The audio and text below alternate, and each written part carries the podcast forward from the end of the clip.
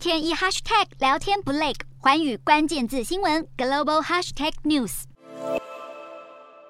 美国众议院议长佩洛西在三号晚间八点多抵达了南韩的乌山空军基地。根据航班追踪资讯，佩洛西专机在离台后不是直飞南韩，而是先飞往日本宫古岛空域，再转东北方向到冲绳上空，拉开与中国海岸线距离，随后再修正航线前往南韩。而裴洛西预计在四号上午和南韩国会议长金正标进行会谈，两人计划在记者会后共进午餐，接着下午再前往板门店共同警备区，到时不排除裴洛西对北韩发表谈话的可能性。不凑巧的是，南韩总统尹锡悦正在休假，而外交部长朴正则是飞往柬埔寨参加东南亚国协会议，因此都无法亲自接待裴洛西。官方目前也没安排裴洛西和南韩总统室官员见面。有外界猜测，这可能是尹锡悦在顾虑中国观感，刻意避而不见。